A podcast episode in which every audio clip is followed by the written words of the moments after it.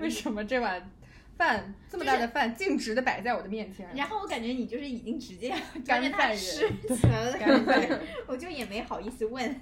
我们是可以分享吗？呀，这么不好意思的吗？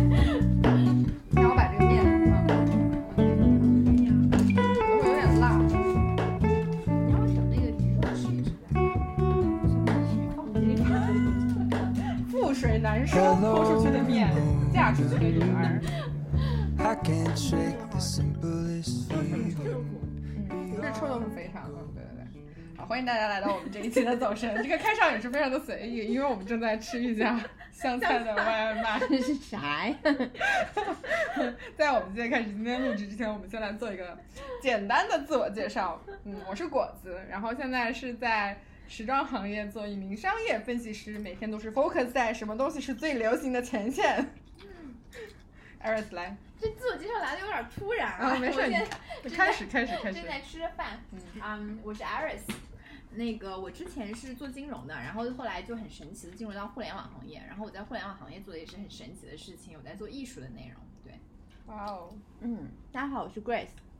嗯，以从前是一名管理咨询师，后来去了互联网，在目前失业中，失业两天，下周一入职。开始嗯实现财富自由的新征程。希望吧，谢谢大家吉言。嗯，好的。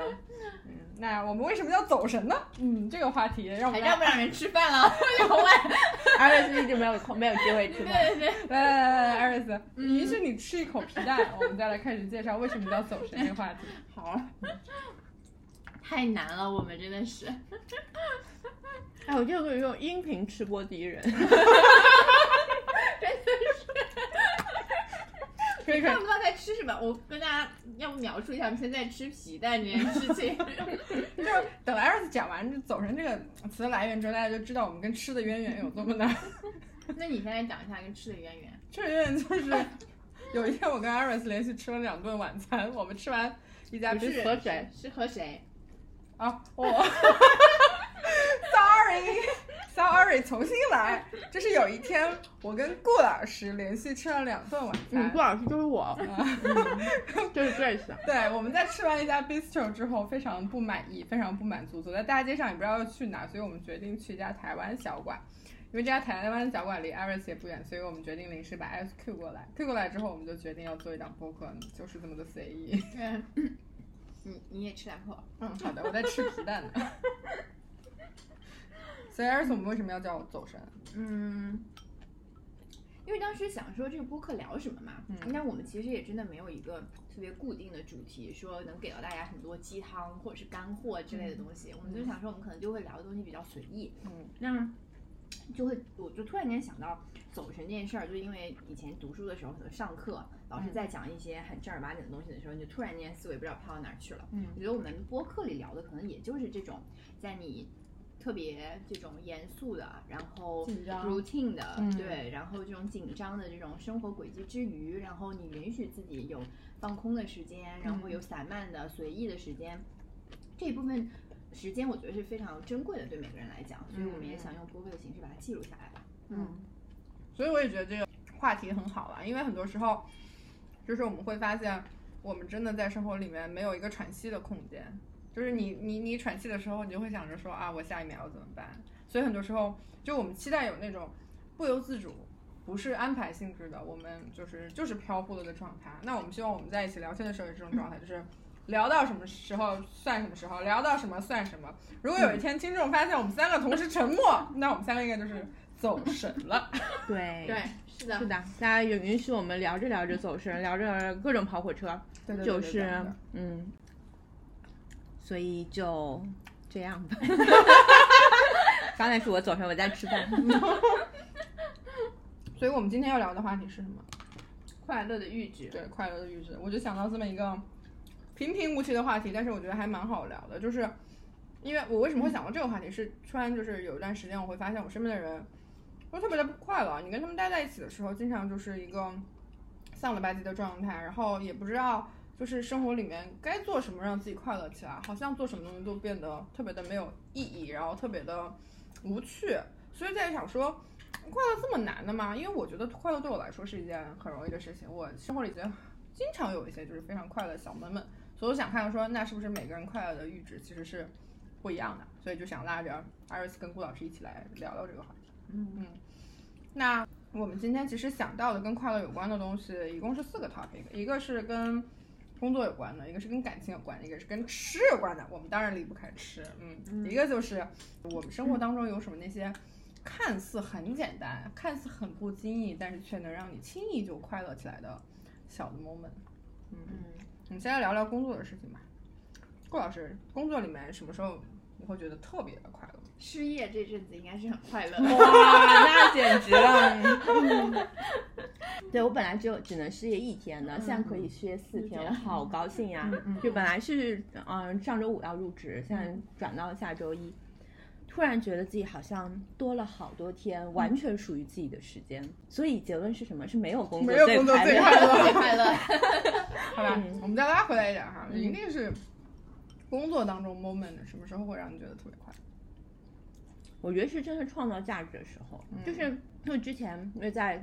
工作的时候，其实很多时候压力很大，很很忙，我们经常会工作到什么一两点啊。但只要说这件事情，我真的觉得它是有价值、有意义，不管是对我自己、对客户或者对团队有意义，对我来说好像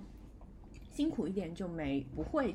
怎么样。嗯但如果说做一件事情，它只是为了做而做，嗯、可能它并没有那么累，但不会让我高兴。嗯嗯嗯，可能就是跟每一个人的特性有不一样。就是我做过一个盖洛普的什么什么优势的测试，说我我会把价值和意义这件事情放在一个非常高的位置上面，嗯嗯所以就是这件事情如，而且也包括是说，嗯，如果说这个工作是和我喜欢的人在一起工作，或者说和我呃觉得有意思的团队一起工作，那也会让我感觉到很快乐。嗯，但是，嗯，你有没有经历过？比如说，你有没有做过一个项目，它真的全程都让你觉得没有什么价值，没有什么意义，但是你又不得不做下去。这种时候，你要怎么去调节你这种就是不快乐的状态呢？对，就刚才说的会有三个维度，就是嗯、客户、我自己嗯还有团队。嗯那如果说其中就是最惨的一件事情，就是这三个都不好。嗯那如果碰到这个，我觉得不如就早早的可以要求一下项目。我们嗯因为我们以前有这样的机制，嗯但大多数情况下，它至少会有一个点让我觉得还不错。比如之之前会有一个项目让我觉得，嗯，这件事情对我自己也没什么意义，对客户意义好像也不太大。嗯但是好在说团队会给到我这样子的力量，觉得说，哎，我们大家在一起，每天晚上尽管很苦闷，但是我们大家可以插科打诨，搞到一两点，其实也就罢了，也就这样。那我们可以有一些 trade off，说有可以。说那如果是让，项目比较苦，那我们是不是对自己好一点？这其实也是，就是我就好像就跳跳脱工作之外，说啊，如果工作比较苦，那我是不是在吃上面对自己好一点？嗯嗯，这也是一种方法，就没有办法每时每刻都能够做到尽善尽美了。嗯 i s 呢？嗯，就我跟顾老师有点像的是，我觉得做这个事情的，就是目标感或者是它的价值感，就还是挺重要的。嗯嗯，就是我，嗯，在这个就我要相信我自己做这件事情，对，嗯就是我如果对它没有一个相信的话，我觉得我可能很难坚持。然后，而且我觉得工作本身。嗯，我自己是这么看的，我觉得它不是一个去追求快乐的过程，就这个、嗯这个快乐，它可能是会在这个过程中随机去发生的，然后你也很难预测说是不是你这个项目真的做完的时候你最快乐，还是说在这个过程中某一个时刻你是最快乐的。所以对我来说，我没有把快乐当成是工作当中最重要的需要去追求的东西。然后，但是我觉得就是它的这个价值跟这个意义是我首先要去认同的。然后第二个呢，是我自己比较喜欢尝试新的东西，就是每一次如果这个项目上面我会看到啊、跟之前有一些变化，或者可以让我有新的领呃接触到新的领域的人，然后能够接触到这种啊、我以前不了解的一些东西，我觉得这个过程会让我觉得非常的有期待。对，嗯就是这种期待可以让我觉得很快乐。嗯我觉得我跟你们俩挺不一样的，就是我觉得工作对我来说本身就是没有意义和或者无趣这件事情本来它是一个大概率发生的事件，所以我不会对它的意义或者创造价值这件事情抱有非常大的期待值，因为其实很多时候你会发现。我不知道啊，因为我觉得我过去当中很多时候做的很多东西确实是没有什么价值、没有什么意义的，但是它又必须要存在的一些东西，所以我会觉得我工作当中很快的一些点是跟我个人有关的。比如说我遇到了一些小的 moment，或者遇到一些小的内容，它是跟我的个人兴趣有 connection 的，它是有直接关联的。就比如说我现在是在做嗯时尚行业的分析嘛，那我会比如说看到确实今年的有一些趋势是非常符合我个人审美的，它跟我个人产生了很极强的连接，哪怕最后我这样的 input 给到就是公司或者是给到上面的人，他们会觉得说啊我我不 take 你这个东西，或者我我不是那么的 believe，但是我觉得对我来说，我找到他的那瞬间，我会觉得很快乐。还有一个点就是团队，就是你跟团队合作的时候，可能你们在遇到一个很大的问题，甚至是解决不了的问题。但是如果你跟你的团队之间能够达成共识，在某一个点上，哪怕最后这个共识被毙掉，或者这个共识确实是不是那么 reasonable 的，但产生共识的那一瞬间会让我觉得特别快乐。所以很多时候，我觉得就是我会很 value 我跟这个世界的连接，我跟这个工作内容的连接，我跟这个团队的连接，或者我跟这个行业的连接，会让我觉得特别的快乐。就是你是它的一部分，所以你会觉得你自己存在本身是很有价值的，嗯而不是说我真的创造了什么价值，或者是一些数字 wise 的一些变化。我觉得这种东西是我觉得工作它本身就应该存在的东西，而不是能够让我觉得快乐或者是兴奋的东西。那我我觉得其实每个人工作就是还是多少会有意义的，就是嗯不然对吧？对对为什么公司会给到你这些钱呢？那我个人的经验来讲，就是刚才说我说就是三个维度嘛，就是嗯一个是我对客户的价值，或者说我对公司的价值，是因为我嗯真的我在向外输出，那个会让我觉得我这个人还好像有点能力。嗯然后如果说那对我个人的价值呢，会是嗯，我在这里有得到成长，我就是经常会有那个我们叫 aha moment，就是说、嗯啊，我以前我 get 到一个以前我从来没有、嗯没有嗯体会到的一个事情，或者有一个知识，或者有一个经历。嗯那第三个是刚才说的团队。那我个人就是，当然我我这我我觉得我。我经常觉得我好像不太能输出特别多的价值，我同意，因为我们嗯经常是站在前人的肩膀上面，嗯只是在嗯嗯做一些修修补补的事情，那个比较少。但是我经常会非常喜欢和一些，嗯，就是我自我的成长，我会让我觉得非常的惊喜。包括说我以前啊、之前上个月吧，我要跟以前的同事说。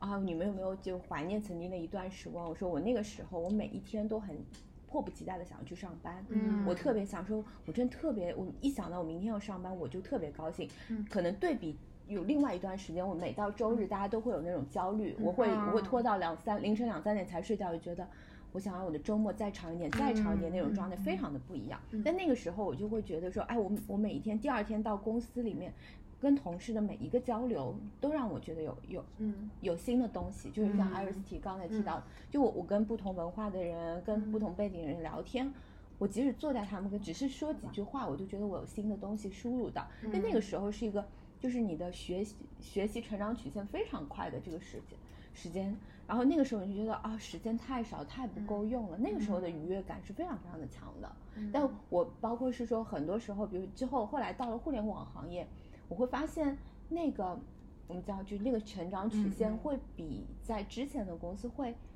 没有那么的陡峭，你的这个成长会变得缓慢很多。那个时候我的愉悦感就好像有明显的变化，所以这也是驱动了我去说想说我我是不是真的要去看一看别的地方，去看看嗯说怎哪些地方可以让我成长的更快，因为这个是持持续给到我刺激的一个一个很重要的因素。嗯，嗯我觉得这个点也蛮看运气的吧，因为我觉得我，我算是其实工作经历蛮多的，就是我换、换工作换的蛮频繁的。我觉得我经历了这么多段之后，你你刚刚说的那种情况，其实真的还蛮少见的。嗯嗯嗯，大多数时候其实都是，你会觉得自己是在一个纯输出没有输入的过程。很多时候，甚至我看到我身边很多人的状态都是，他在工作当中没有办法输入，他就必须要额外的 take 很多自己的 personal 的时间去做大量的输入，然后在工作中不止不停的输出，然后其实就是一个被 榨干的过程。对对对，嗯是的。我感觉现在大部分公司其实都是这个样子。对对对，嗯因为互联网那天是 Iris 是跟我说的一个词叫互联网就是即插即用嘛，嗯对吧？嗯就是他就是迅速说，我想要嗯在一个地方增长业务，然后我就从别的地方挖一个人过来，嗯然后让他在这边贡献，而不会像比如说我的第一份公司工作，他我们公司是从来不社招，嗯就全部都是内部提拔，那就是从校招慢慢的培养起来。那那种就是完全不同的公司的发展理念，所以就会那种前者就会让大家会。啊、有成长，然后不断的会学习增自我增值，但是在互联网可能大家就野蛮生长，然后期盼着说你自己会学通过做项目经历来学习，就那个真的还是就是不一样的，完全不一样的文化氛围啊。嗯，而且我觉得很多时候，嗯，人也是工作当中快乐的一个很决定性的因素。很多时候，我觉得 maybe 你这个业务很好，它发展很快，有很多可以学习的东西，成长空间很大。但是如果你的团队它不够给力，或者你的老板其实很大程度上在限制你的发展，其实我觉得你的快乐就会大打折扣。对，嗯嗯，我觉得我其实至今为止最快乐的一段工作经历，就是当时我的老板是一个非常思想非常飞、非常飘的人，非常天马行空。我之前跟艾瑞斯说，他会有时候会拉着我，跟我弯弯跟我聊李鸿章、左宗棠，对，或者是明史，他会聊这种东西。哦，对，这个老板很适合我吧？对，就他会跟你讲一些，就我很多人看来可能这是一个画大饼的过程，但是他会讲跟你讲一些很他内心里面真的是很有憧憬的东西。嗯，然后这个憧憬他我们就会往下去拆解说，哦如果你要实现这个憧憬，我们可能在团队上要做出什么样的改变，业务上做出什么样的改变，我们现在面临的这些问题，如果真的不能解决，我们要如何去克服它？嗯，他会用这样的方式去跟你讨论，很多时候我觉得真的很像朋友之前的那种那种 catch up 或者是那种 co- coffee talk 那种感觉。所以，我其实前段时间刚跟他一起吃过一个饭嘛，我就开玩笑问他，我说我说我说老板，你这儿还需要人吗？我说我来再回来给你当小助理。然后他他就说，他说你应该对我是有那种初恋情节。我觉得他就是形容的很对，就是因为你当时跟他处在一起的时候。即使是很 tough，你的任务都做不完，然后你的业务可能达不成，你的 KPI 都很糟糕，嗯，但是他一直在给你一些希望，就对于这件事情的希望，然后就会让你回忆起来，会觉得那段时光很苦，但是很快乐。嗯嗯，对。Iris 呢？嗯，我觉得就我现在这份工作当中，就是其实有很多，因为做的是非常新的业务嘛，所以嗯其实面临的挑战是挺多的。然后而且跟我以前在金融行业的体验非常不一样，因为金融行业它非常成熟，然后嗯、呃其实你是呃确定性是很高的，你每做一个项目，然后最后会有怎么样的回报，你的流程大概是多长，就是你会觉得非常的安全，是一个在一个完全可控的环境里面。嗯然后在现在的这种环境，真的就像刚刚或者讲，就是是有一点点野蛮生长的这种感觉。嗯然后你其实很多时候没有那么清晰的界限，然后也不一定有那么多的 guidance 来告诉你这件事情怎么做，嗯所以其实完全是一种在自我探索的一个过程吧。所以这个里面，我觉得就人很容易在过程中会自我怀疑，或者会有动摇，就觉得说啊，那这个事儿我还要不要做？我再坚持下去就就是会到底会去到一个什么样的位置？然后，但我自己会觉得说，啊、我还能坚持做的原因，是因为确实我在回想的过程，回想整个工作的经历当中，我有非常清晰的一些 moments，是会让你现在你站在这个时间点上回看，你都还能想得起来的。就有一次呢，是啊，我们马上要接到一个新的项目，然后那天就很清楚，我记得大概是晚上，大概是一两点的时候收到这个通知，是要开始准备这个项目。那我但我可能到三四点才睡着吧，就是你脑子里面一直在过说它可能有的可能性，就你会觉得说非常兴奋，会非常非常的兴奋，然后你会觉得说啊，我可能把会把它变成这样，或者会把它变成那样，就不一定是说它有多么大的影响，而这件事情上你会觉得说啊，我可能是因为我们这个团队的参与，让它变得非常的不一样。嗯。然后还有一个 moment 是我记得当时我在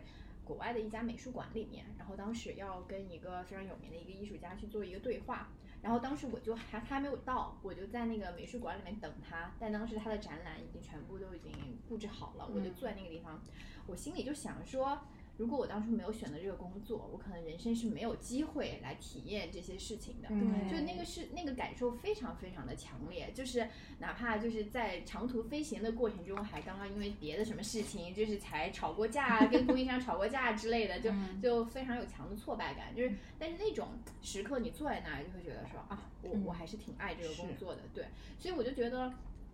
还是有很多这种 critical 的时刻，就比如说，我现在回想起来，当初，呃，在乌镇去做很多工作的时候，你也会觉得说啊，就是如果不是因为这个工作，你人生不会有这些经历，或者不会有这些遭遇。对，所以我会觉得说，嗯，这些是我自己现在回想起来吧，我就觉得。就你的感受永远是真实的，对然后所以就是当你自己觉觉得快乐的或者是不快乐的时候，你其实是知道的，对，嗯嗯。对，包括我，我就刚才就是可能我们的工作不可能像 Iris 一样，就是可以介绍很多就是特别厉害的人物。我觉得那包括大多数人的工作可能都相对平淡。嗯但是呢，我觉得就是包括我第一份工作的那个公司会特别注重一个东西叫员工的真理时刻。嗯他们会在几个关键节点上面给你打造你的这个 moment，嗯包括说，啊比如说你刚刚入职的时候，他们会嗯给你一个非常好的，就给啊给你，嗯，给你导师，给你 buddy，、嗯然后怎么样在你前九十天怎么样帮助你成长，嗯然后在你到比如说一周年的时候、五周年的时候，他们真的会非常 serious 地说跟你的。啊、老板说，哎呀，你要给到他在大众人面前，嗯把这个五五周年的这个礼品或者是个嗯纪念品给到你的员工，嗯然后对他说一些感谢的话，嗯像这样一些点状的，就是一些很小的点，嗯给员工创造这样子的一些惊喜的时刻，嗯其实就是是可以不断的给到大家这种嗯幸福感的。还有包括说大家说，哎，是不是员团队里面一起大家一起过生日啊，什嗯么定期的这，嗯这其实多少都是会给大家在创造这样的共同回忆。对，嗯而且包括是说，嗯，还有包括甚至说员工离职的时候，嗯那个也是那个真理时刻其中的一部分。嗯那其他的员工看到说，哎，这个公司对于一个离职的员工也做的那么好的时候，他就觉得，哎，对这个公司很有归属感。嗯他也可以想象说，哎，我真的是从进踏进公司的这一刻到我离开，我都被公司非常认真的对待了。嗯那这个时候，其实我觉得是也是幸福感营造的一种啦。嗯嗯，对。那你们会觉得工作当中这种幸福的 moment 或者快乐的 moment，在你决定要不要 take 这份工作或者要不要在这份工作中继续下去的占比有多大？因为我知道，我感觉我身边很多人其实不会受这个东西的影响，他更多 like 百分之八十或百分之七十是受说这个工作到底能不能给他他期待的报酬、嗯或者期待的职位，嗯或者他想做到的那件事情。对 instead of 本身他在工作当中的感受，嗯，你看，就刚才我觉得，我觉得我也想提的，说我们三个人在说的时候，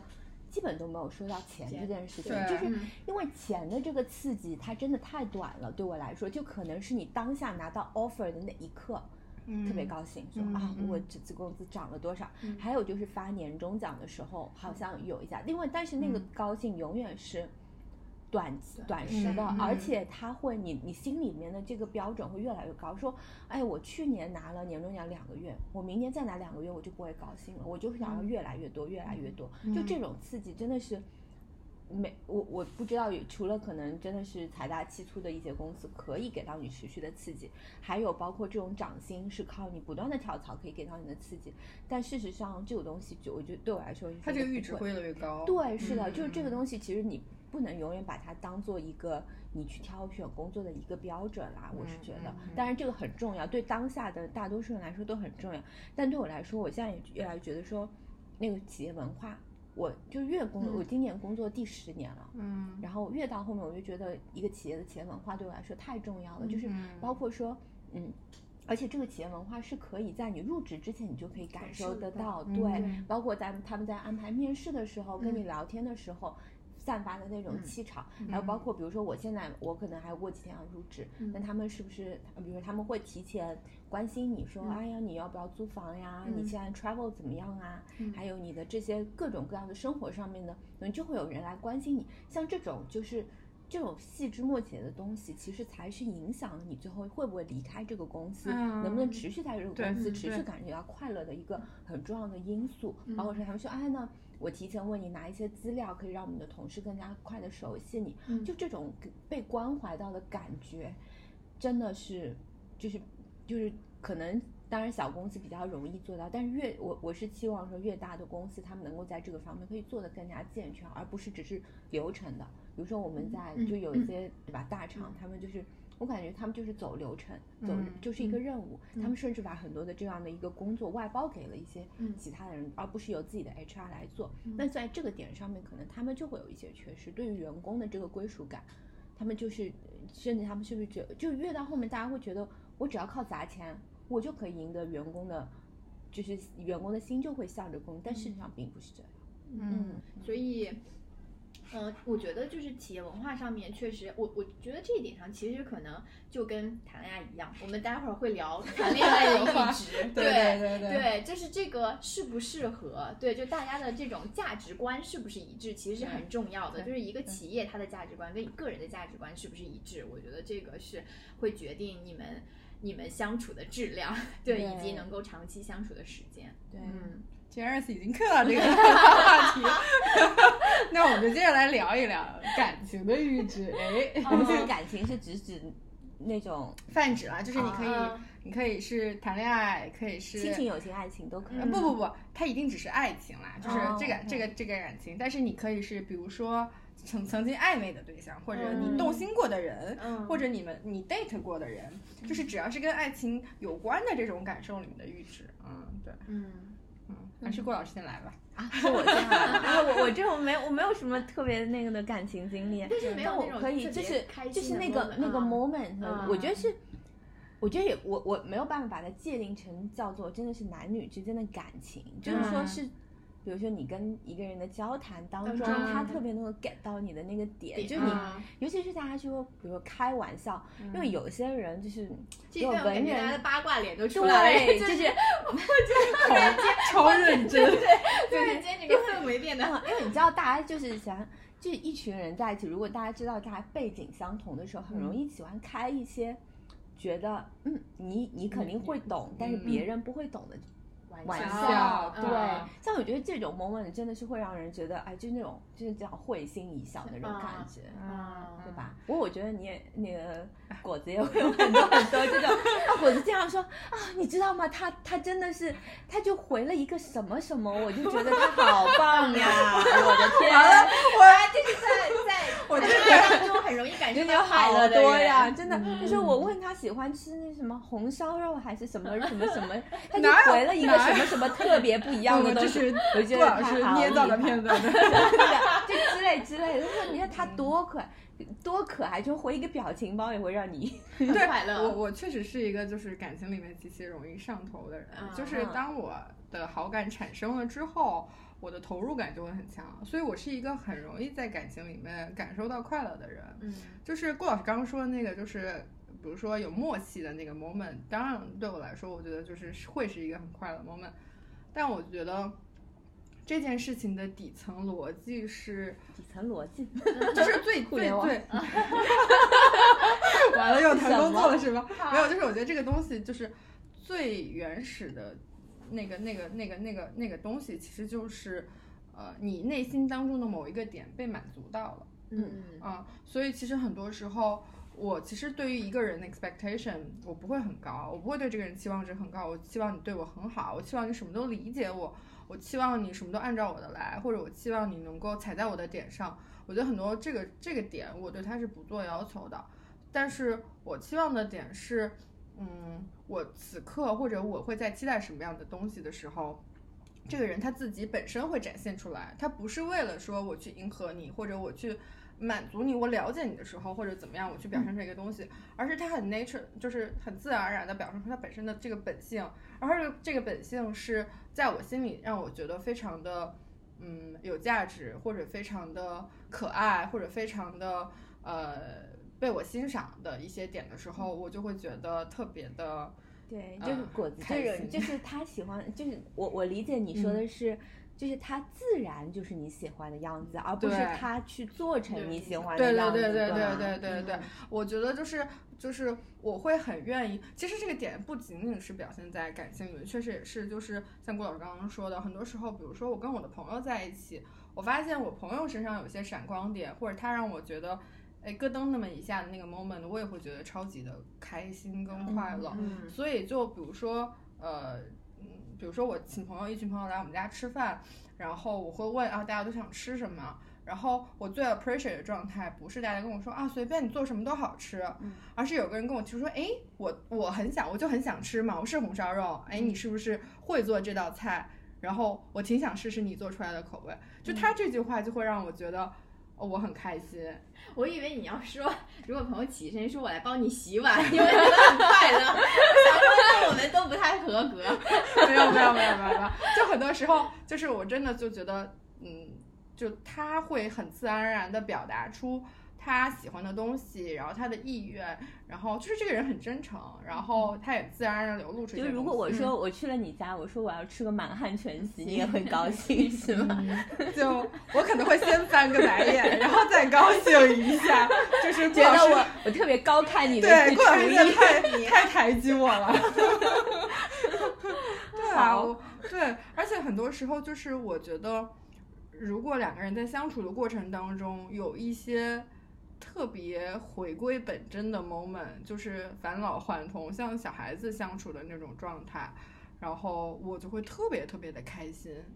就是忘记这个社会，忘记你所处的这个生存环境，然后你你们两个人之间有一些最原始的快乐，就是那那种快乐幼，稚的开心。对，就是特别幼稚的开心。嗯我觉得那个东西对我来说就还挺珍贵的。嗯嗯嗯，但他如果追求你，对，就很奇怪啊。就嗯如果有人追你，好像你不会特别开心的样子，是是？对，就是我我不会特别 appreciate 一个人对我特别好，就是就是如果我跟这个人认识了，然后我们两个互相发现对方都互互相之间很有默契，然后相处的过程特别的快乐，我就会很上头。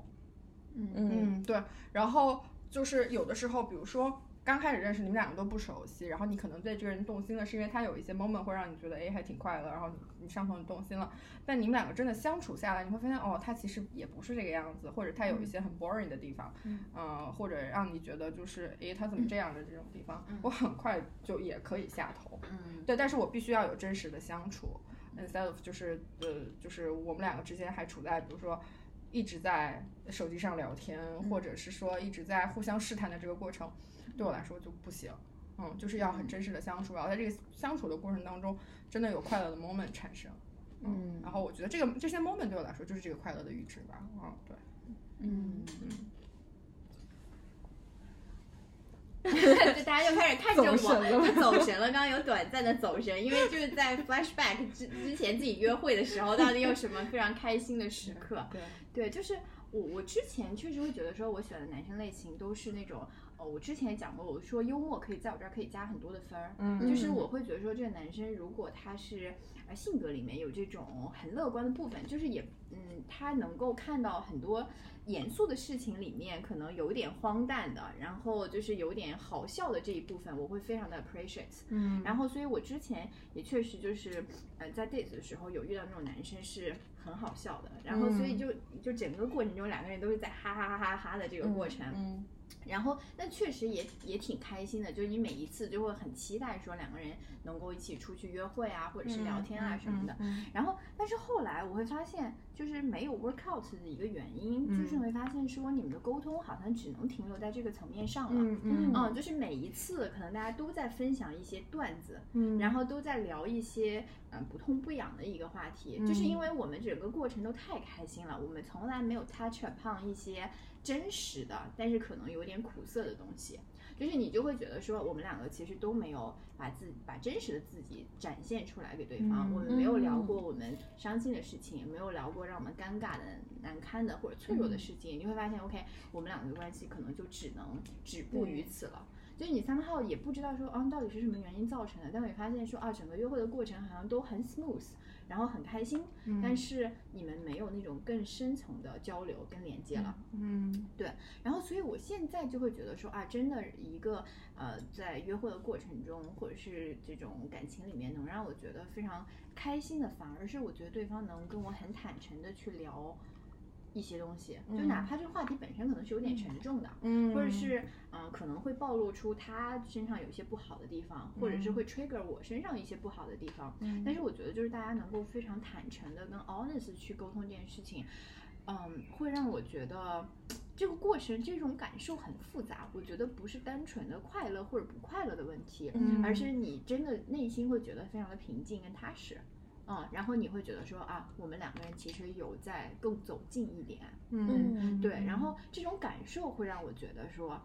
，OK，这个这个才是对的，嗯，对，就是所以那当然，我我是觉得说啊，之后的那些开心或者快乐，我觉得可能是需要在这样的一个基础上，如果没有你们之间没有这样的一个基础，那你们这个快乐可能就会很容易就就 fade out，嗯。嗯。对，我就觉得，嗯，不，我我有时候在想，那可能我我对别人就真的没有什么要求，你知道吗？嗯。就是因为我我因为我有时候我自己都不记得，嗯就是嗯。别人的，就是我嗯朋友的事情，嗯。对生日我会如果很重要我会记得，对，所以我我我就好难对别人有任何的要求，只要他不要就是到我的底线就嗯可以。嗯对对对，但我觉得有一点就是，我觉得看到那个人很认真的状态，我觉得特别有魅力，啊，就认真做事情的状状态态。嗯，又或者为了一件事情狂热，嗯哪怕不管这件事情是什么，嗯，我觉得他很可爱。对，就是他要有一个兴趣爱好，有热爱很重对，要，有热爱，对我觉得整个人的精神状态是向上的，就是嗯他能够找到东西让他自己快乐起来，对就是他不是说，嗯，把我当成一个救命稻草，嗯。来找快乐，就他自己天然就是一个快乐的人，嗯。我觉得这个就还挺重要的，嗯对，而且我觉得就是呃，感情跟就是其他就是或者爱情跟其他感情不一样，是是友情、亲情，你不会要求天天相处。但是爱情最终都会走到天天相处，所以如果对方自然而然就是一个会快乐的、有魅力的人，嗯。他自然而然也会让你变得很快乐，然后你就感觉你的生活其实是会因为这个人而变得很丰富，然后变得快乐阈值也很低。对，就是我觉得这就能够形容为什么有些人，就是你看到他，你就会觉得很开心，就是你喜欢的人出现在你面前就很开心，因为他他就是天然就是个快乐的人，对对，他是闪着光的，我觉得这个点就很重要。对我现在也在学习做一个快乐的人，啊，我要对每一天都要快乐起来，对对对对对对对，就是，嗯，我那天跟我另外一个朋友就在讨论这个问题嘛，然后我就说，我最近呃，因为我有一个长期就是会跟我交流的心理咨询师嘛，然后我觉得我最近在跟我的咨询师交流的这个问题就是如何去实现自我嘛，嗯然后你会发现以前大家印象当中 typical 的自我实现是，呃，我有一份稳定的事业，我有一个呃理想，我有一个自我的呃怎么说自我实现的一个目标。但我现在觉得自我的认知其实就是充分的了解你自己，呃，想要什么以及什么东西能够让你快乐，嗯。哪怕这个东西微不足道，哪怕这个东西它就是特别的渺小，嗯。但如果你认识到了这个点，你就会很容易快乐起来，因为，嗯，你在找到自我的那个过程里面，你就会被充分的满满足，嗯。然后满足了，你就会特别容易快乐。嗯。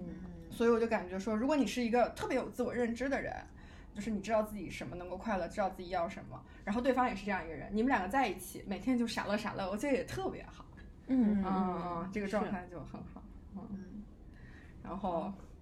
诶，聊完了爱情，哎转的很硬哎大家都开始了第二轮吃，刚刚都已经把筷子放下了。你转的很硬。觉得饿了，对，现在就是嗯，既然在吃，哎，我们就嗯。聊点吃的话题嗯呗。嗯，所以还是顾老师先来吧。哎，都已经是这个顺序了。顾老师也嗯正在吃着鱼头。吃的快乐对我来说，就是我觉得人很神奇，就像、嗯就是 我不是夸夸果子，就是我自己平时也会就是。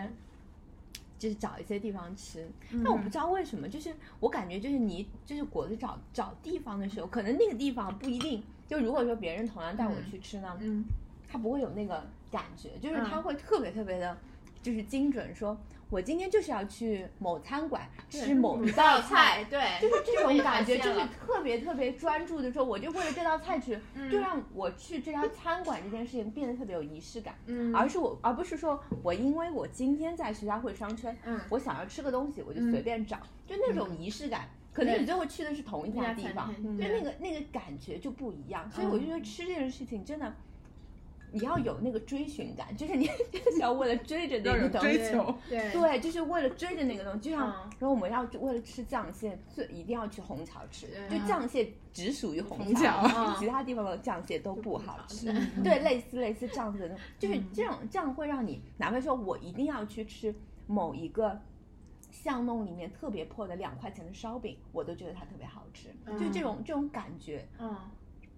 我就想说，就是嗯这个时候是会让我吃这件这个事情变得特别特别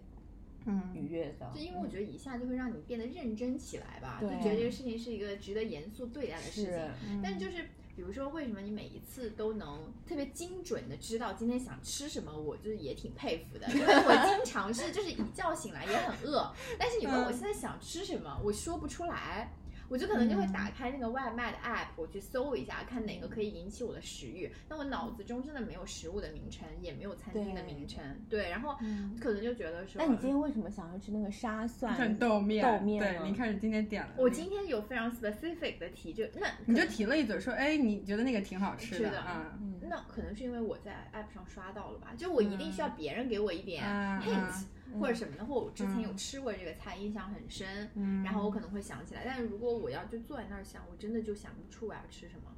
嗯嗯，以及我我觉得很神奇的地方是，我对吃这件事情其实没有非常的执着或者是狂热，就那个食物本身好像不太能给我这种特别直观的说啊，我吃到一个什么什么东西，我就会特别特别开心。就这种 moment 是比较少的，反倒是说。嗯，我觉得我吃到特别好吃的东西，可能都是意料之外的。嗯，就可能很 randomly 它期待值很低，对，然后可能嗯。很 randomly 朋友带我去了一个什么餐厅，嗯或者就是我们某一次 travel 的时候吃了某一家餐厅之类，都。不是说我刻意去找的，嗯嗯，然后嗯，但是这种可能是 overall 的体验会非常好，或者是刚好嗯。吃到某一道菜就特别的合我的胃口。会不会也跟你当下的心情特别有关系？就是哪怕就可能第二次吃都感觉没那么好吃，但当下对对对对，嗯。所以我老是觉得对于吃的这种快乐，对我而言好像是不能复制的，就我没有办法说 repeatedly 的去复制那那嗯种快快乐乐啊，嗯就是说 OK 那家餐厅很好吃，然后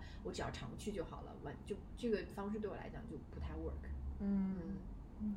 那我我我突然想，我觉得我可能在你们俩中间，就你是就果子是真的很喜欢就是找找好吃的餐厅，嗯那我可能就是他带我去完以后，我觉得嗯那家餐厅很好吃，然后我下一次 带其他朋友去吃那家餐厅，嗯。看到他们也觉得很好吃的时候，那一刻就当下那个菜，反正我都已经吃过了，我觉得就、就呃就还不错。嗯。但是当下如果我看到他们也觉得好好吃啊的时候，嗯。我那个内心的愉悦是非常非常高高的，就就觉得。嗯，就觉得，I made it，嗯。而且我又带我又介绍了一个好餐厅给我的朋友，嗯然后我让他们感感觉到高兴，我就啊内心特别特别愉悦，就那种感觉。嗯。然后还有刚才你就是 Iris 提到说关于点外卖这件事儿，嗯。我也是，我觉得我可能就是被手机 app 绑架，嗯。就我要在家里面吃东西的时候呢，我脑子里面我现在是可以在脑子里脑海里 picture 饿了么和大众点评的界界面面，你知道吗？我就已经想了我现在点了哪个按键，它会出现一些什么样的东西，嗯。然后我在那个里面，就我我都不需要去真的打开它，嗯我就可以点它。说我大概比如我叫外卖，估计也就是吃个日料定时，嗯。然后我实在是想要今天吃的放纵一点，我就点个麻辣烫，就在家里嗯。叫外卖就只有那些嗯。固定的，嗯就只是取决于说有三家麻辣烫，我其中挑一家。嗯。对，然后大众点评呢，我大概也能够就想到说，哦，我家方圆五公里就那些店里面，我就要一楼、二楼、三楼、四楼，大概有那，我不会特别想要说，嗯嗯，我一定要去吃哪家，我也是。而。且我。在吃上面没有什么探索的欲望，就是我可能这方面我就会觉得，嗯、很是一个就风险偏好非常低的人，就是我嗯会吃饱反复的吃同一家店，嗯就是我觉得是好吃的，我可能会叫它的频率会非常高，但是可能这种常点的店加起来，我觉得不超过十家吧。嗯对，所以我不是那种说非常去愿意去探索说那那家东西有多么多么好吃啊或者什么的那种。对，所以我基本上就是靠果子带着，就是他如果没有主动的约我去吃，那我可能就是就对。然后我跟朋友一起去吃饭，都是他们会来挑地方。就他们会选说他们 suggest 什么地方，我就觉得啊 OK，就是只要不是上我黑名单那种餐厅，我就都 OK。对，就我我这方面没有特别强的，对，不是那种特别 strong opinion 的人。嗯，但我特别讨厌重复吃一家餐厅，因为嗯你知道，就是我特别不喜欢重复吃一个东西，就是、嗯。就是它要有我天新鲜感对我要我要吃新的新点的新的但。但是点外卖你是 OK，我我我我哪怕我吃麻辣烫，就嗯。那家我吃过了，哦。还不错，但我要下一次我换一家麻辣烫，我要哦试一下，就是这种的。哦 OK，嗯。嗯。嗯。我觉得就是，其实我觉得快乐的本质就是 fulfillment，就是你满足嘛。嗯。嗯所以很多时候就是，当你有了期待的时候，你的期待被满足了，你就特别容易感觉到快乐。嗯我很多时候，我觉得这就是一个天性，就是我是一个感官极强的人，就是我是一个大 F，嗯就是嗯，我的 feeling 真的在我的身体、我的意识、我的人生当中占了一个非常大的比重，尤其是视觉和味觉。嗯就我觉得我的眼睛和我的舌头是，如果我有很多很多很多钱，我一定会上重保险的两个器官。对，就是就是就是，所以我我就觉得，就是很多时候我的胃会会帮我画一个艺术 tree，我当下会知道。我怎么去判断我我当下最想吃什么东西？比如说，首先我会判断我要吃甜的，要吃咸的，我要吃冷的，要吃暖的，嗯我就会有这样的感觉。嗯然后，当你比如说判判断了我今今天要吃暖的，就那我就沙拉我就排除了，或者是日料我就排除了啊，嗯我要吃暖的。那你要吃中的，吃西的，好，这个时候我选择了西餐。嗯那西餐里西餐里面又是暖的东西，然后接下来你就会选择是你要吃肉、吃面食、吃蔬菜。你怎么会有那么多分类呢？对，就是我可以在我可以在三十秒之内完成所有的这些选项，嗯最后你的东西就会被 target 到某一个 specific 的食物上面。这个时候我就知道我要吃什么，比如说我今天就是要吃煎饼果子，嗯，对，或者比如说我今天就是要吃肉酱意面，嗯比如说我今天就是要吃呃亲不凉，对，而且你会为了那个东西，就是不惜跋山涉水，就一定要吃到它。对对对嗯对对对对，或者比如说我今天就是要吃某一道餐厅的某一种。嗯，薯条或者某一种牛排，嗯，就是我会有一个这样的概念，这也是当时我为什么在纽约的时候会就会把厨艺练得很好的原因，就是因为很多时候你脑子里蹦出了一个非常明确，比如说我就是想吃周黑鸭，嗯美国就是没有周黑鸭，怎么办？自己己做做，对，哦就是 很多时候就是你脑袋里面有一个太清楚的目标了，而且这个目标不达到，你就不会快乐，你就不会满足，然后你为了实现它，你就会自己 take 很多 effort，当然前提是你有时间有精力去做这件事情。但是我觉得这个过程从起心动念到我做它，到我最后做成它的这个过程，全过程都很快乐，而这个快乐要花很长的时间。我的我的生命里面就有很长一段时间是快乐的，而这件事情对我来说是极其有意义的。嗯，但是如果你真的没有吃到这个东西，你的落差感会很强嘛，就是会很不快乐嘛。就从一个如果 fulfill 就很快乐，然后没有办法 fulfill 就很不快乐。还是说你同时有，比如有十样东西是现在很想吃的，你现在只要 fulfill 了一个，剩下就并行排着走。嗯，就就是比如说我现在有十样想吃的，嗯我就会先随便选一个，就是就是 randomly 跳出哪个是哪个，嗯我先吃第一个。如果第一个吃完，比如说我就想吃一口，然后我就想吃第二个了，我就会立马吃第二个，然后直到我觉得啊、满足了，那个那个点就是咔到了，然后我就会停下来。嗯，但是如果真的你想要一二三都吃不到呢，你会非常哦，我会我会落差感非常非常的强烈，然后我就嗯会去想 Plan 自己 B，做嗯啊 不，就我会去想 Plan B 吧，就是比如说我买不到，我就会自己做，这是我的 Plan B。如果我自己也不会做，这这个东西真的做不出来，嗯它就会长久的存在在我的 To Do List，直到有一天它被我完成。嗯，对，吃到它，对，所以这个东西对我来说，就是当下你会很难受，但是所有难受的感觉，人的人的人的情绪都是会随着其他东西而流，是会被转移的，嗯，只是说它可能一直就像一个定时炸弹一样埋在那儿，嗯对。所以我觉得我们俩就是因为我们没有那个类似说一到十，我有十样东西想吃，所以满足感没有那么强，落嗯落差感也没有没那那么强啊对对对对嗯所以我是，但是大多数情况下，我都是能够被满足在物质如此你想吃发达的的东西足够多的时候，所以我是一个不能点外卖的人，嗯因为我点外卖，我的我就容易穷，因为他会容易穷点点点很很多点很多不同类但的。当我点外卖，我觉得一般都是预算控制在大概八十块以下。我点外卖是没有预算的，我的点就是我必须要吃到那一口，哪怕我每每个东西对，只我知道他一个人跟你一样点一桌，一桌就是为了那一口。嗯对对对，我吃到那一口我就超开心，我就觉得我出的这些钱都值了。上辈子是个格格吧，就是你知道，就是一厨房给你做一桌，然后我吃一口。但我我我很多时候不会这样来，嗯就是呃就就我大多数时候都会有那么一个 specific 想吃的，或者是一到两个。嗯就比如说我要吃一个咸的，吃一个甜的，嗯我要吃一个暖的，吃一个凉的。所以其实你每天基本上都是一个很快乐的状态，因为吃这一块儿就其实可以贡献到很多的快乐值。呃不，我的点在于我如果今天有这个目标，我被满足很快乐，但我不是每一天 都会有目标目标的。对对对对对对，很多时候就是当你没目标的时候，你然后你又想到你要点外卖或者你要做饭的时候，啊，我就会很 torturing，就是嗯就是因为我真的。我我就会打开我的外卖软件，你没有目标，但是饿了。对，like 刷半个小时，啊然后最后就是我都已经饿到皮，就是前胸贴后背了，我就会嗯选择什么都不点，因为我真的选不出来，嗯，因为我知道我无论做什么选择，我都会不快乐，最后嗯我就会选择我不选择，就不吃。就就不吃，对，嗯，但是我很喜欢那种，就是，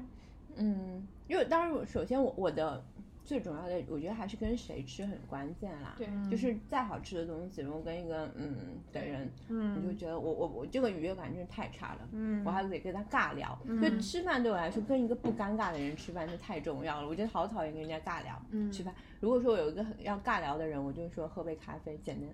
大概十分钟、十五分钟能搞定最好，因为吃饭时间一般很容易很长嘛。嗯，对，而且现在现在约会都不会想要约人吃饭的，我起码我现在就是这样子。你说约下午茶吗？就是我说，嗯，一般比如说约男生 date，、我可能就会约喝咖啡或者是喝酒，嗯就是我不会想要把吃饭跟这个事情放在一起，哎因为我们要不要开一下酒因为？我就想好好的。对，因为我就 like 我现在吃饭就真的想好好的吃饭，嗯，嗯，就是我的注意力我希望是放在食物上面。我我是属于那种就是，嗯，我不会约陌生的朋友去吃我没吃过的餐厅。嗯，艾瑞斯，你家开去找一下去看一下。哦，我最近做了一件很疯的事情，有关吃的，就是我有一天晚上自己在家叫了烤串儿，嗯就是因为你会觉得说烤串儿这个东西就是要大家一群人一起吃，嗯然后一定要去到那个场景下面，然后一边喝啤酒一边吃。嗯但是这种烤串真的是我为数不多会突然蹦到我脑子里的食物，就是会让我觉得说我还蛮想吃的。嗯然后所以我那天晚上就叫了一堆，然后不同的烤串，然后就在那边吃，就觉得非常开心。你终于能 get 到我的快乐了。对，所以我现在就能大概能 get 到你的那种快乐了，对但是我那种 moment 真的会很少。啊，嗯，啊对，冰块吗？没哎没有呀，没有那个。这个要不我再去冰一下吧。你去冰一下嗯嗯你干嘛？你要塞那么紧，待会儿拿出来也是很困难。嗯，可以拿得出。嗯，好，这个好像是不是比较甜了？啊，比较比较偏甜的。冰。嗯，而且是一冰箱的酒哦。对，你看一下，把哪个拿出来吧。要喝吗？可以啊。就不拿嗯，你可以拿一个，等一下再拿吧。对啊。先说到哪儿了？我觉得我很多时候啊，长胖，就是因为我真的就极其容易大半夜想吃东西，我可能一整天都会忍住不吃，就是我真的不饿或者没有什么想吃的。嗯，然后到了晚晚上九点了十点，不知道为什么你就突然很想吃某一样东西，真的就是这种，你也不是说别人发了什么或者你看到什么，嗯，就你的脑海里就会。你可以想象吗？就是像小时候看 Tom and Jerry，它就会有一个那个对话框出现在你的脑子右、脑子的右上方，然后就会是一个鸡翅或者是一个 like 什么东西。我我的脑子上面就会有一个这样的对话框。但你是，我觉得你我你跟我的区别是，你是有追求，说我这一刻一定要吃什么，我是这一刻我想吃东西，但吃什么我不知道，嗯然后我就去翻一翻冰箱里有啥吃啥，嗯然后就很容易长胖，因为冰箱里一般都是一些。很快可以吃的东西，很多人长胖就是因为家里有零食啊、嗯那些嗯。但你是那一刻我就想吃到它，你就会叫外卖啊什么的。对，所以我我很多时候我不囤零食或者不囤速食食品，是因为我买它的那一刻我可能很想吃它，但那个 moment 过完之后，我可能就再也不想吃它了，嗯它就会一直放在我家，然后就不被吃掉。嗯，嗯嗯，那所以我们 吃说完了是吧？对我对对我饱了。对怎么说完了，快乐的阈值已经达到了是吧？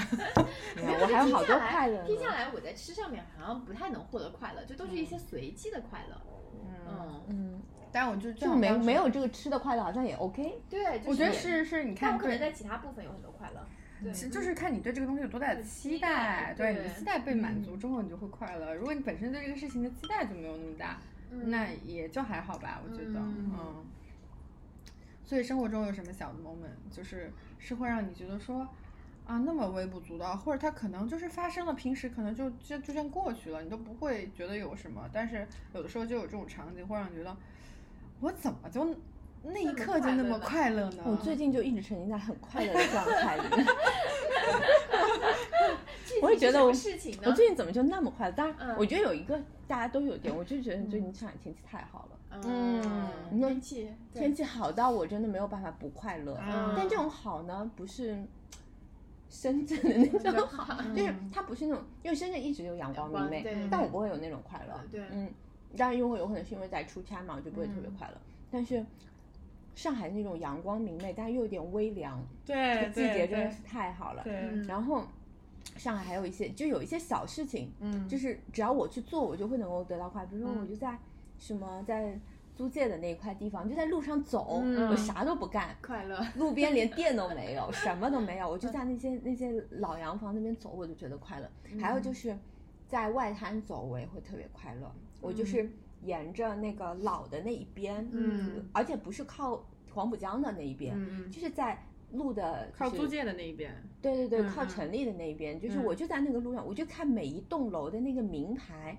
说哎这栋楼建于一八九几年、一八七几年，嗯。然后它以前是一个叉叉叉洋行，叉叉叉什么什么什么什么董公，我就觉得啊，这也会能我给我带来快乐。我觉得嗯那个点的快乐是因为我曾经有过很好的经历，就是大学的时候，我们一群同学。在一个雨夜就去逛外滩，然后去细数每一栋楼的历史，就是他曾经给你创造过那个 moment，然后你走过走重新走那条路的时候，你会回想到那个愉快的。嗯我觉得这就是为什么就是日常要经常在一些有意义的地方去创造回忆，然后你再走过的时候，就啊，我以前在这边很快乐过，嗯然后我再来我就会快乐。我觉得就有。就是为什么就是大家会说回家乡会很快乐，是因为曾经你在家里面，就在童年的时候，在很多小的点上，你创造过那个快乐的回忆，那你再重新重走那段旅程，就会有快乐啊。嗯嗯，我觉得这些都是在上海就会有好多这样子的地方，让我觉得特别高兴。嗯嗯。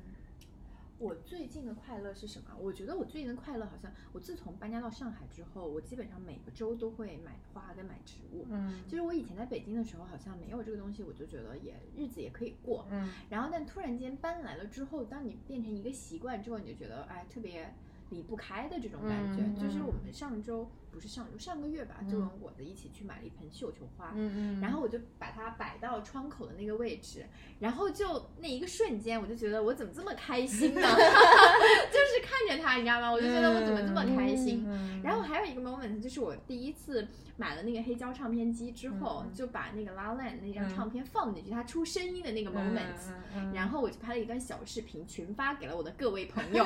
然后大家就有点说你在干嘛？对 我说这这个声音啊，我说你一听就是有那种。就是、对，就是特别对，就想要分享的那种那种开心，对，然后所以就是我真的是觉得说，我从这些事情上面得到的开心，可能刚刚聊吃啊或者什么的，我都没有什么感触，但是比如说我从这些。我真的是，如果觉得很开心，就是那个开心是，就那个开心是我，我觉得说我要分享给所有人人的，嗯就让大家知道说啊，我是很开心的那个那个时刻。嗯，对，嗯，往往这种时候我就会发朋友圈，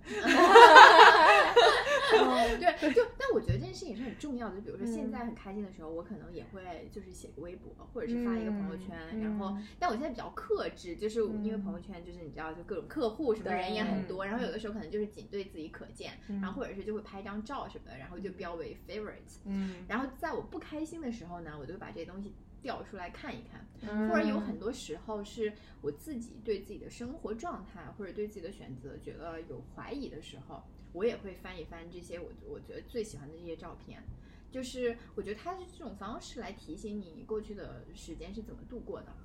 嗯，我觉得就是一个自我认知的重新自我认知的过程，对对，就对我来说，呃，我觉得特别重要的一点就是，我不知道大家怎会怎么样去判定说，OK，我过去的时间是不是值得，或者是我过去的五年是不是值得？对我来讲，我就觉得有这些回忆或者有这些，呃。Moments 是特别重要的一个事情。如果我看到我今年真的是有特别多的 favorites，、然后我就会有一种时间没有虚度的感觉。啊嗯，对嗯，就 instead of 说我今年真的是呃 get promoted 或者是干嘛，那、当然那种事情你也会开心，你但是它更像是一个 milestone。对，你每两对你每两年，然后或者是每几年，你有一个大的事情发生，比如说 OK 我去读 MBA 了，嗯。然后我进到一个互联网的大厂了，嗯。然后我 promoted 了，嗯。或者接下来可能是你结婚生孩子了，嗯。但它它永远是一个时间节点式的，就是就跟拿工资是一样的，对对，它就是一个时间节点式的一个、一个东西，但、而且这个东西呢，就是 maybe 它会发生，maybe 它不会发生。对，然后但是你每天过这种一点一滴的这种东西，我觉得是，就是我会用它来衡量我的这段时间是不是 fulfilled，、或者是是不是，嗯，我我自己会去判断，我觉得啊这个时间是不是 well spent 的一个、嗯一个标准，嗯我觉得我生活中就是除开我刚刚说的工作、爱情和吃，就是占据了我生活当中大部分的快乐 moment。那些不经意的快乐 moment，通常都是，嗯，我被一些我不期而遇的东西，我没有期待的东西给给 surprise 到的那些 moment，就比如说我出去玩儿，然后我就自己很随意的压马路，我也不定任何 plan，我也不定任何路线。比如说我就我就这这个星期我很想去北京玩儿，然后我就我就去胡同里乱乱转，我也不看地图，转着转着我就遇到了一家咖啡馆，然后发现这家咖啡馆我已经收藏了 like 三年，啊哦那种 moment 就是你会觉得。我要告诉全世界，我遇到了他。嗯 对，那个那个感觉就是就会觉得说，天哪，我怎么我就是个幸运儿。啊，我这样乱转，我都能转转到这样一个地方，就跟如果我在这个世界上乱跑，然后遇到了我的真命天子，嗯，这样你那天在在上在话剧艺术中心碰到刘晓叶，对吗？就是我那天就是，比如说我去看另外一部话剧，然后啊最近很追《话剧新生活》呃呃那个戏剧新生活里面这些演员，然后我看完了就是另外一部话剧，结果我在回家的路上遇到了一个我很喜欢的演员从我身边经过，哪怕他不是一个大牌儿或者艺人或者是明星，嗯，但你看到他的身，你就会觉得。我我觉得我记得当时就是顾老师应该知道我那个状态，我就就跟一个三岁小孩儿一样，就觉得我说的是小月老师，我就是抑制不住的激动跟快乐，然后就觉得妈呀，我怎么那么的幸运？对你感觉你离那个谁的又更 近了近一。步，对，就离我喜欢的另外一个演员更近了一步，他的名字叫赵小苏，好，好的。我要大声的说出他的名字，对对对。所以追戏剧新生活也很快乐，对对对对，又感动又，哭，然后又对快乐。对对嗯，其实我我我我去年回想去去年这个时候，我来我要拍一下彩虹屁，就是嗯我我跟 Iris 再次重逢，就是我跟 Iris 认识了，呃，第一次认识之后，后面隔了三年，就真的只是微信好友，都没说过几句话，对不对？嗯然后当我再次见到他，然后跟他就去年在上海又见到，然后说话，一开始是是在北京见到嘛，后来在上海见到，然后他跟我说他要搬来上海，再后来就是他搬来上海之后，我又陪他在选家具什么，就这个过程，就是你会发现，我当时为什么会加他呢？是因为我遇到他的时候，我在沃顿参加一个那个宣讲会，然后我就发现对面坐了两个女生，就是气质又好，长得又漂亮，然后他们俩在那边聊天，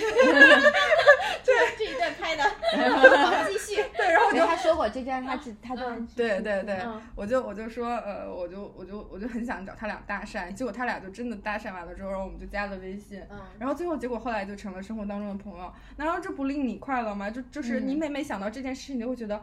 你你多么的幸运，就是你喜欢的人最后都成了你的朋友。不过你真的有这种认识陌生人的能力啊，我觉得。嗯嗯 Iris 可能也有，因为我我不是很知道 Iris 日常的其他的社交，嗯那你就可以就是说他是。就是说在餐厅里面可以认识厨师啊，这种能力我觉得很难很难 get 到哎，对不对？如何如何吃一家餐厅认识一家餐厅的是的厨师，真是的，但我不真的不是吃一家就认识一家，我认识了的方，往往真的你会发现，诶，首先你本身也喜欢这家餐厅的风格，这家餐厅主理人的理念，同时对方又跟你很聊得来。就很多，我也碰到过很多，就是真的是聊不起来的那种人啊。那那他最后就是 turn to be 就不是朋友嘛？对对，嗯嗯。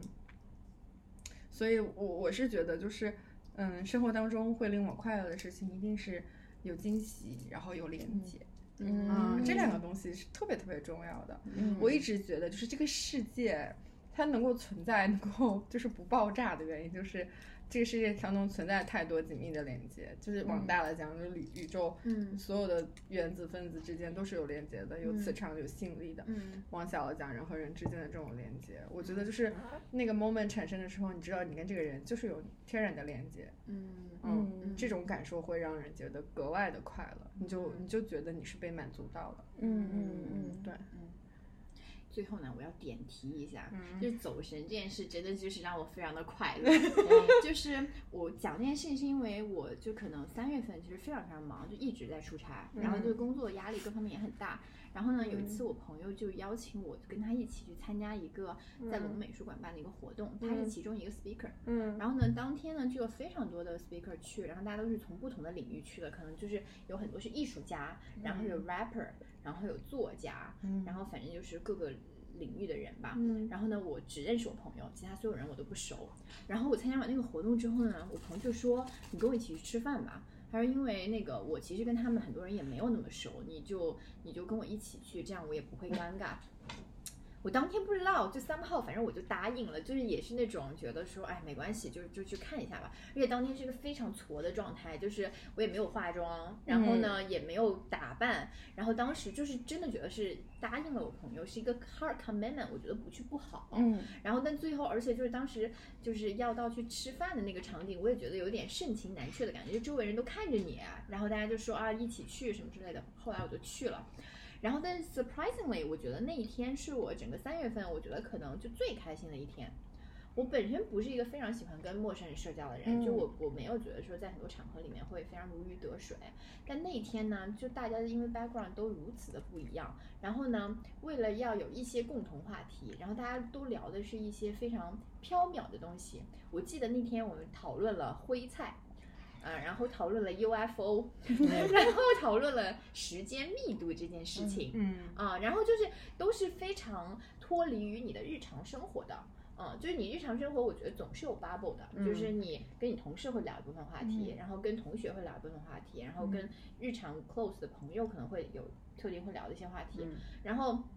那个 moment 你是会觉得说，OK，你是跳脱于所有这些 bubble 之外的，去聊一些你在日常的 routine 的生活中完全没有机会去踏及的一些话题。就是我记得我们就在一直在聊说啊，就有关时间密度这个概念到底是怎么来的，然后有哪些小说里可能有提到过，然后就类似于种种，然后可能还会就我印象当中就。在我右手边做了一个，我事后发现还蛮有名的 rapper，因为他跟五条人一起合作过，哇啊，哦，在在月下上面合作过。那我之前就是完全不知道，我还跟他开玩笑，我说我在现实生活中第一次见到活的 rapper，就是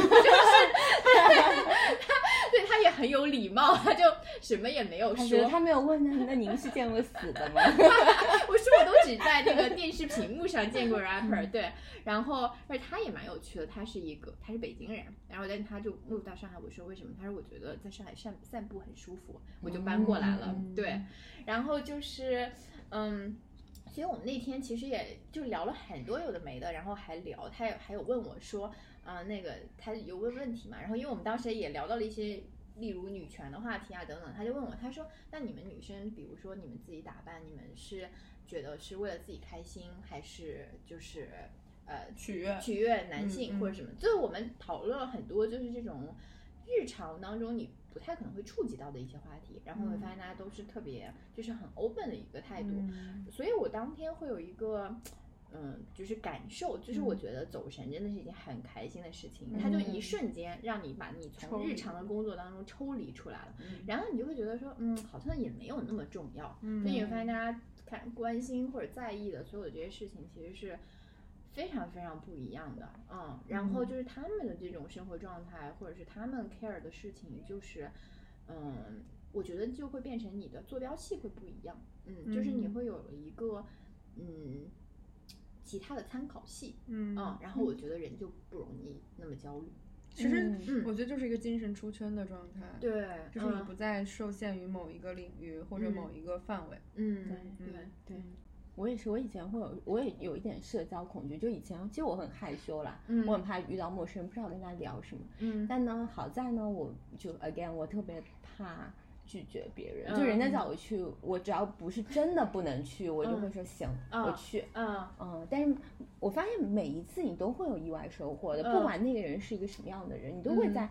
他的身上看到不同的视角，就会有新的新的感悟的。嗯。我觉得，所以后来慢慢的我就想说，OK，有新的朋友也没关系啊，反正嗯嗯，只要嗯。只要我不尴尬，尴尬的就是他。我现在也会聊天的时候会有这种感觉，就是聊天的时候，因为我以前也是很怕冷场的人，然后所以就是我经常会觉得有压力，会想想话题，然后我现在就是会有一种放任自流的感觉，就 是聊不下去了我就沉默，是，就是有一种说看谁尴尬对对对，就是反正我不尴尬，对这话题你来想吧，对聊不下去就算了，对，对，就觉得很轻松，嗯，对，就再也不害怕 social 了。对。对，是的，我就觉得不要害怕任何东西，就去就就完了。对。嗯，就现在如果人家就硬叫我去一个，哪怕叫我去，嗯，可能蹦极我不太敢吧，嗯但其他的，比如让我去个极限运动，我也都可以。就我我觉得好多事情都是意外啊，就是我现在一直号称我有潜水证书嗯，其实真的有，就是真的是因为被人拉拉去去的，因为他嗯。真的说他缺一个人，嗯。那我怎么办呢？我就嗯。陪他去了，嗯然后我就。考出来，我也会有很有成就感。如果叫我自己去，我绝对不会想要去做这件事情。嗯。对，我觉得很多事情都是很多意外都是这么来的。对，嗯，你看，如果我们不是要录播客，播客，我觉得我们也不会就是专门坐下来讨论说快乐的阈值多多么做作的一个话题。对，现在依然觉得做作。是快乐星球会讨论的话题，快乐星球上会讨论的话题。所以，所以没有大家有没有一些就是办法？因为刚刚顾老师说，现在你的目标是想成为一个快乐的人嘛？嗯你有一些具体的办法吗？或者是你在对，就是你有一些 tricks，我觉得说，嗯，你刚才说就是你会看照片嘛？嗯，我现在我我当时就我我最近 两次辞职，最近两两次次，OK，都是我就跟老兰说，我想要未来的状态就是，我可以在工作日肆无忌惮发一个朋友圈，就说我就是出去玩了，怎么的了？我就是七点钟我就在外面溜达，嗯我就是摸鱼了，怎么样？然后我就好想要这种状态，我就这种快乐，就我现在也挑会战老板的底 线。我就是要非常非常肆意的，就是说，嗯，就是而且每一个快乐的时间点，我都把它记录下来，就像我们是一起去看的嗯每一件每样样的小小事对我都把它记录下来。我觉得这个事情真的是可以给到你快乐，就你嗯记录下来。我经常会翻我自己的朋友圈，嗯我觉得我好快快乐乐，对，我觉得我怎么那么快乐呢？对，我就觉得有意义的事情真的把它记录下来，而且好多朋友朋友会把。什么朋友圈做成书，因为现在有那种供应商可以出书，就把它整理成册子。嗯我觉得这也都是回忆啊，就像我们以前嗯有相册一样。对我觉得这真的是对，可以那个。还有就是，嗯，我觉得就不要不要拒绝好多东西，就是嗯生工作当中可以 say no，、嗯但是生嗯活当中就不要拒绝说一些。你让你觉得可能会，因为你你说的惊喜，一旦拒绝了，那些惊喜都没有了有了对，嗯是的，嗯。我觉得啊，快乐对我来说还蛮真的蛮简单的，就是嗯多约朋友吃饭，OK，可以。我们今天这期播客会不会太凡尔赛了？就是然后并没有不快乐，对对对对，一直在聊说然后多给朋友做饭，嗯，对，多谈恋啊，爱，多谈恋爱，好好实践起来，好不好啊，？你实践起来，就是不一定非得谈恋爱，比如说你多去见人，多去 date，多去嗯嗯，就是嗯，或者是说多跟你喜欢的人待在一起，嗯不一定是爱人，也可以是嗯亲人，也可以是朋友，就多跟你喜欢的人待在一起，嗯然后。就是前提是你跟你喜欢的人待在一起的时候，你不要那么的计较得失，嗯就是多去给予，就是跟你喜欢的人待在一起的时候多去给予，嗯嗯，然后，嗯，然后适当的就是去权衡你给予的值得的程度，而不是一味的计较吧。就很多时候，当你意识到你的给予不值得了，你就及时收手就好了。嗯但是不要因此而，呃，放弃给予跟喜欢的人待在一起，还要给予他的这个过程。嗯然后我觉得还有就是，嗯，多睡觉，好好吃饭。哦，对，还有就是要睡觉，对对你说的要睡要饱睡饱，这对太重要，对真的。然后最后让我就是那个什么，就是官方一下，嗯多运动，好吧？多巴胺分泌一下，嗯对对嗯对对对啊，运动见仁见智啊，我不运动比较快乐，我一运动我就不快乐，真的没有的。，就是我们要呃稍微就是假假模假式的倡导一下健康的不不不价值观。不不，我算了我们不要假，就不运动，我不运动真的比较 快乐。好的好的，那就这样吧，就多跟朋友吃饭，嗯，多嗯多跟喜欢的睡觉人待在一起，是真的是多睡快乐觉，对。睡觉是很快乐，对你多嗯睡一点，不快乐时光就短一点。对，而且我我觉得真的就是，嗯，不管你是一个热爱工作的人，还嗯是一个嗯懒散的人，嗯。就是多把你的时间奉献给你和你真正在意的人和事，嗯。而不是纯粹的放空、纯粹的投入，就是在某一件事情上。嗯，就是我我觉得就是要多去尝试不一样的东西，快乐才嗯。会、才会来。如果你总是在重复着做一样的事情，重复的懒惰、放空，重复的嗯。工作投入，你都容易不快乐，嗯。因为你的赌注都下的太大了，都太沉浸在某一件事情当中，所以你的可能性就变低了。嗯，对，以及我自己的有一个感受就是，我觉得大家如果感觉到快乐，就要特别理直气壮的快乐快乐，对对对，因为我会发现，就是现在我那天发朋友圈说件事，就是我觉得我在说说啊，作为一个中年人，嗯就是我觉得大家感受到很单纯的快乐的 moment，其实可能不是那么多，因为就是嗯。有很多人可能就是我觉得没有那么幸运，比如说工作职场上没有那么幸运，然后或者嗯。是个人的生活上面、家庭上面就有很多要操心啊、要担忧的事情。嗯所以就是，如果你真的，但是很多时候呢，当你感受到这种很单纯的快乐的时候，人就会有一种很 guilty 的感觉，就是说啊，我能够这么快乐吗？嗯对吗？就是你会觉得说啊，潜意识会觉得说啊，我还有很多问题没有解决，嗯对吗？然后比如说，那可能我自己就会觉得说，哎，那你看我还没有结婚，还没有生孩子，所以你会觉得你有一些人生的大的命题还没有完成，嗯那你就会觉得说，嗯，那我现在这种快乐，what's the point？就是它有没有价值，或者它有没有意义？你你嗯快乐，你确实是感受到，因为这东西很真实。但嗯你可能下一秒的第一反应就是觉得说，嗯，我我应就是我能够这么快乐吗？嗯对，我觉得会有这种，包括像很多，我觉得，呃，我认识的很多闺蜜，可能刚刚有小孩儿，然后她们有很多家庭的责任。比如说，我有的时候约她们出来吃个晚饭或者吃个嗯夜宵，然后我们大家就聊得很开心。嗯然后，但我觉得她就是要回家那个时刻，还是会觉得有一点 guilty，会觉得说我能够给自己这么多时间吗？我、我不嗯不是在陪伴我的孩子，嗯然后或者是之类的，然后包括我觉得我接触到很多朋友，比如说男生也是，就是你把他叫出来，然后有一个这种很放松的这种很 chill 的 moment，、嗯他也会觉得说，那我是不是应该去把这个时间花在事业上面，去积累更多的财富？对，所以其实我是觉得说，嗯、快乐这个事情就是本身就是已经是个很稀缺的事情了。嗯对，所以如果大家感受到这种快乐的时候，其实我希望大家是没有负担的，就是很理直气壮的说，嗯，就是我值得这个快乐，对而不是用一些其他的更大的一些命题啊、或者是什么的。因为我觉得大家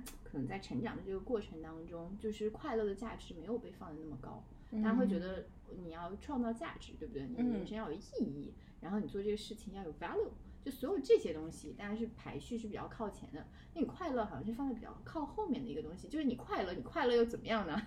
就是就经常会有这样的一些东西，所以就会变成说，大家在面对这种快乐的时候，就是会有一种